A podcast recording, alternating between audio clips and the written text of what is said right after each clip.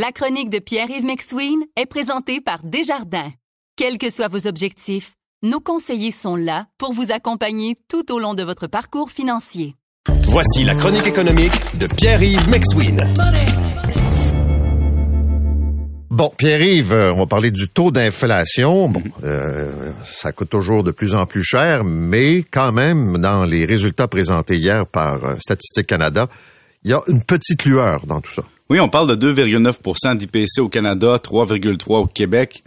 Je me mets à la place de l'auditeur et des lecteurs de nouvelles et c'est pas mal un sujet qui est comme le supplice de la goutte. on est tanné d'entendre parler, on veut juste que ce soit réglé. Et d'ailleurs, on regarde ce que M. Trudeau a dit hier. Dans le fond, il a utilisé un spin politique. Il a dit, écoutez, on est à l'intérieur de la cible de la Banque du Canada. La balle est dans leur camp. Hein? C'est un peu ce qu'il a dit. C'est leur décision. Mais en passant, nous, on observe que c'est en bas de 3% Et donc, on peut s'attendre à ce que tranquillement, la banque, si la tendance se maintient, baisse son taux.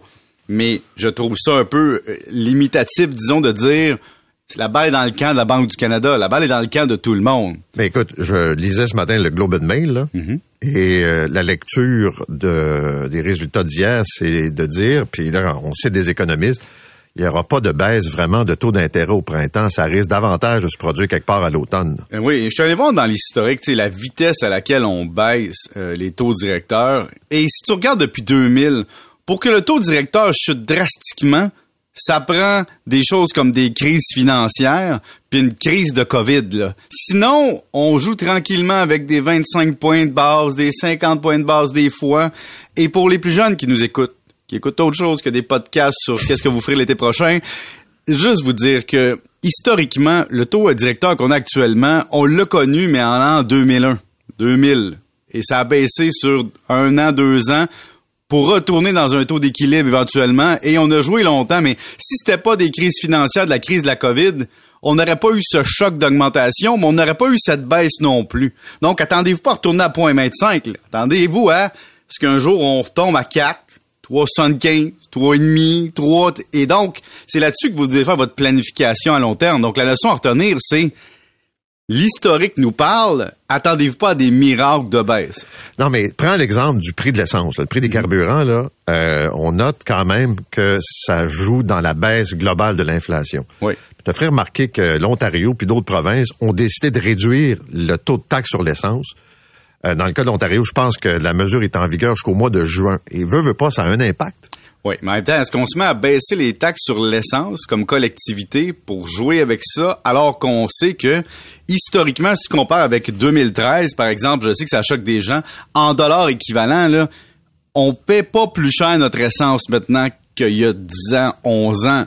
Donc, on, disait même au niveau de l'achat de recherche en fiscalité de l'Université de Sherbrooke, l'éco-fiscalité de, de, l'essence n'est pas tout à fait proportionnel à nos intentions et nos directions stratégiques. Et donc, si on baisse les taxes, ça veut dire ça? Ben, ça veut dire que si on dit par exemple qu'il faut accélérer un comportement pro-électrique et ne pas encourager la consommation d'essence, faut pas non plus que le prix de l'essence descende de façon drastique par rapport à d'autres années. Donc, on n'est pas, faut pas subventionner l'essence et si tu baisses les taxes, et que l'essence ne coûte pas plus cher si tu compares la valeur de l'argent dans le temps. Tu sais ce que Bernard Landry disait? Non. Bernard Landry disait, parce que euh, c'est arrivé assez souvent dans l'histoire, que des pressions s'exercent sur le gouvernement oh, pour réduire. Il avait dit, écoutez, je sais très bien que si j'enlève deux sous le litre de taxes, les compagnies pétrolières vont le prendre. Oui, parce que c'est l'offre et la demande. Combien tu es prêt à payer? C'est quoi ton billet d'ancrage sur le prix d'un litre et qu'est-ce qui va changer ton comportement? Vous écoutez La Chronique économique avec Pierre-Yves Maxwin. Puis là, en regardant tout ça, toi, t'es un jeune, Paul, tu regardes tout ça, ce qui se passe avec les taux d'inflation et tout ça, tu te dis, qu'est-ce que je fais? C'est quoi ma stratégie? Là, on cherche des stratégies miracles. Puis là, je dis aux jeunes, hey, tu sais quoi? Ta plus grande stratégie, c'est d'être, de montrer une certaine stabilité dans ce monde de fou. Puis il dit, pourquoi? Je te donne un exemple. Tu changes de maison. Ça a de rien. Les gens disent, ah, tu rentres, tu sors du marché. Je prends mon condo de 300 000, je m'achète une maison de 400. J'ai augmenté de 100 000, mais j'augmente ma valeur. C'est vrai. Mais il y a une transaction qui se fait. Il y a un notaire qui se paye. Il y a un courtier sur chacune des maisons qui, est allé chercher de la valeur d'arbitrage là-dessus. tu changes tes rideaux, tu refais ta peinture, tes meubles font pas l'affaire, tu as des droits de mutation. Quand tu changes d'habitation, tu détruis de la valeur. Je te donne un autre exemple bien plus bénin pour les familles. On me dit, comment je vais chercher de l'argent? Puis je dis tout le temps, moi, ma, premier, mon premier réflexe, ça a toujours été ma voiture. Je te donne un bon exemple ce matin. Tu vas aller chercher une Honda Civic. Sais, l'espèce de voiture canadienne par excellence pendant des années. C'est 96 et 16 par mois plus taxes, OK, pour l'avoir neuve sur 5 ans. OK? Ça, c'est, ta, ta location va te coûter ça. Donc, si tu achètes ça, ou un véhicule à 833 ou 850 par mois, un VUS là, qui est rendu normal parce que les taux de financement sont élevés, la différence entre les deux, c'est quoi? C'est le RE de tes deux enfants payés juste avec la différence de char. C'est ton, tu sais, c'est ton 208 et 33 qui te manque par enfant. Il est là. Il est direct dans je roule en Civic ou pas.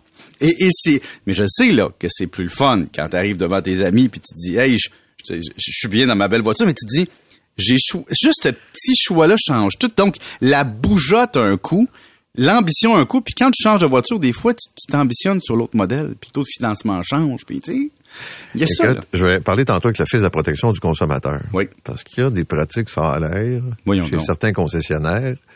Les véhicules sont rares, moins qu'après la COVID, là, mais quand même, il y a des délais d'attente dans certains cas pour certains modèles. C'est sûr.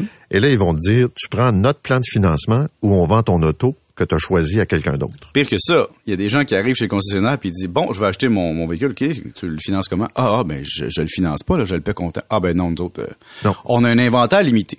Et donc, si on a un inventaire limité, on va prendre le client qui va être le plus payant pour nous.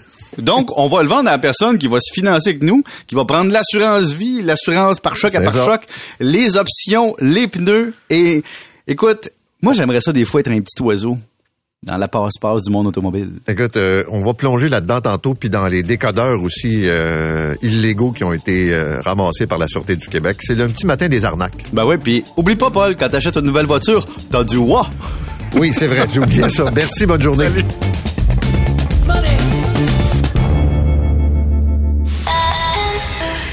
C'est 23.